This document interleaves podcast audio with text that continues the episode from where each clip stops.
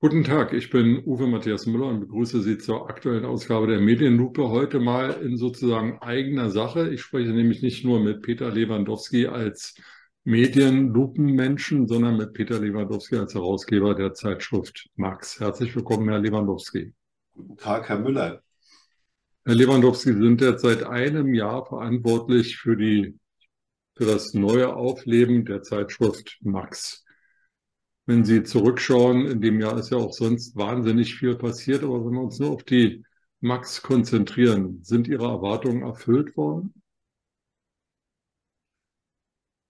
Ähm, ich glaube, sie sind schon erfüllt worden. Wir sind aber nicht mit großen Erwartungen erstmal wirtschaftlicher Natur rangegangen, sondern unser einziges Ziel war, ähm, nicht in irgendeine Minusspirale ähm, zu gelangen. Und das ist uns erstmal ganz gut gelungen.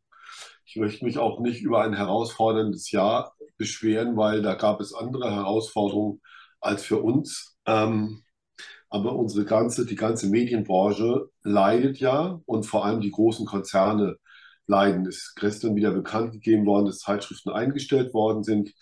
Ähm, wir hatten natürlich auch Probleme mit Papierpreisen, die um 48 bis zum Teil 80 Prozent gestiegen sind.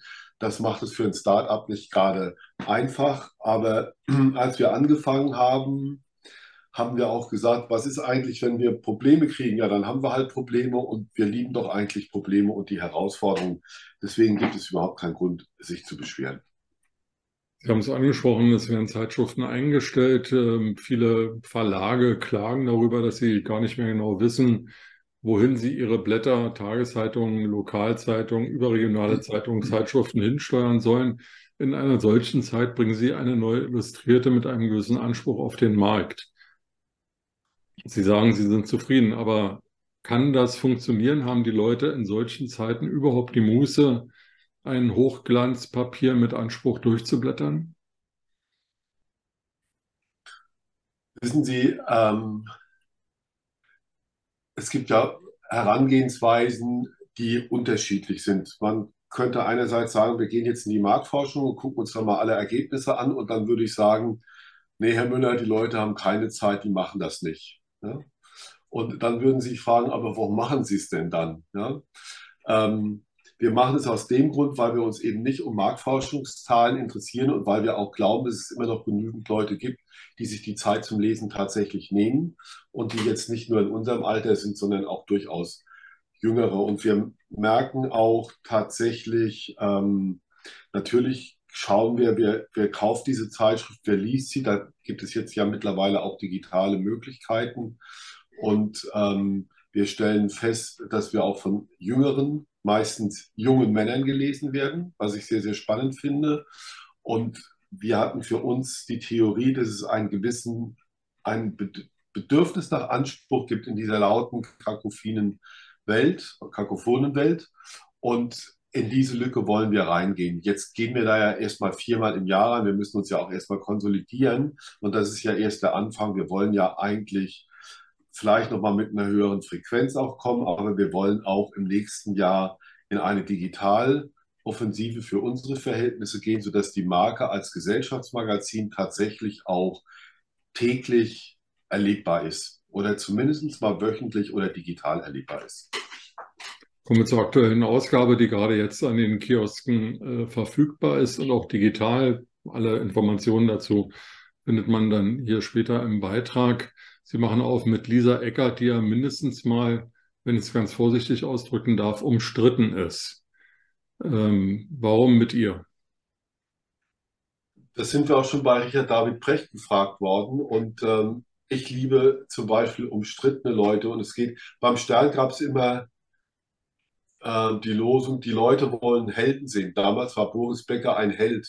Ist er das heute noch, weiß man nicht. Ja? Es geht aber um Personen, an denen man sich auch ein Stück auch reiten kann. Ähm, als Journalist habe ich kein persönliches Verhältnis zu Lisa Eckert, um es mal ganz oft zu sagen, ist es mir egal, aber als Journalist beobachte ich ja auch, wie sehr diese Frau polarisiert. Und wir haben bei ihr bisher den meisten Anspruch, äh, Zuspruch bekommen, was ich sehr überraschend fand, wo gesagt wurde, das ist eine tolle Frau, ich gehe jetzt sofort los und kaufe mir das Heft, das hätte ich nicht gedacht und so weiter und so fort und so. Ne? Ähm, Zeitschriften machen von der Akzeptanz her ist immer ein Wabonspiel, aber ähm, die Frage, wen sollte man jetzt auf ein Cover tun und es fällt uns nur Herr Zelensky als Held ein und alle anderen fällt auch nur Herr Zelensky als Held ein, dann wollen wir schon ein bisschen auch ungewöhnlicher und auch tatsächlich streitbarer sein. Auch wohl wissend, dass Menschen, die Herrn Brecht oder Frau Eckert nicht leiden können und sich über die aufregen, ähm, sich dann genauso über dieses Magazin aufregen. Das ist vollkommen klar, aber dieses Risiko muss man halt auch mit eingehen. Wir können nicht in diesen Zeiten everybody's darling in irgendeiner Form sein. Was erwartet denn den Leser noch in der aktuellen Ausgabe von Max? Was ist Ihre Lieblingsgeschichte? Meine Lieblingsgeschichte ist tatsächlich das Interview mit Lisa Eckert, weil es von einer Kollegin gemacht wurde und es ist hochprofessionell und sie stellt Fragen, die hätte ich mich nie getraut zu stellen, weil Lisa Eckert ist ja auch eine Kunstfigur und hat sich jetzt in Latex fotografieren lassen und es geht darum, ähm, wie sich Latex auch auf dem Körper anfühlt und auch in gewissen Intimbereichen einer Frau und ähm, wenn man sowas als Mann fragen würde, sehr provokant, dann hätte man gleich einen Shitstorm. Aber wenn eine Frau eine Frau das fragt, dann ist es schon ähm, einfacher in meinen Augen. Ansonsten weiß ich nicht, ob ich Lieblingsgeschichten habe. Ich habe selbst Herrn Subotic interviewt und war überrascht, wie man es auch, weil wir jetzt gerade auch die Becker-Diskussion haben, wie es auch ein Sportler schaffen kann, über seinen Tellerrand hinaus zu gucken und sich von dieser Millionen Glitzer- und Glamour-Welt zu verabschieden und es auch ernst meint mit seinem Engagement, mit seiner Stiftung. Er redet sehr viel von Qualitätsmanagement und es muss auch eine Wirkung haben und viele gründen irgendetwas und machen das für ihr Ego und da fand ich die Selbstlosigkeit eigentlich sehr, sehr gut. Und es gibt doch eine Lieblingsgeschichte und zwar über englische Pubs. Und hier hat es geschrieben ähm, ein Autor Stuart G. Nesbach und er besteht auf das G. Er ist in England geboren, lebt aber seit 30 Jahren in Köln und es ist so ein kleines Sittengemälde der Engländer und wir wissen ja, wie die Engländer Weihnachten feiern und dass sie sich nicht nur zu Hause, sondern auch reichlich in ihren Pubs betrinken, bevor dann der Boxing Day, die Fußball-Saison ähm, weitergeht am zweiten Weihnachtsfeiertag. Und das Stück mag ich sehr gerne, weil es auch so voller liebevoll und voller Ironie ist. Dann wird Sie ja freuen, dass am 6. Mai die Pubs entweder gar nicht schließen müssen oder länger öffnen dürfen. Ich bin davon ja nicht betroffen, weil hier kann ich ja in Hamburg, wir haben ja kaum Sperrstunden, da kann mir das egal sein. Aber aus dem Alter bin ich auch raus. Gibt es noch eine andere Geschichte, die Sie empfehlen können, die Sie jetzt, sagen wir mal, für sich persönlich nicht so herausheben, aber die irgendwas Besonderes ist in der aktuellen Ausgabe von Max?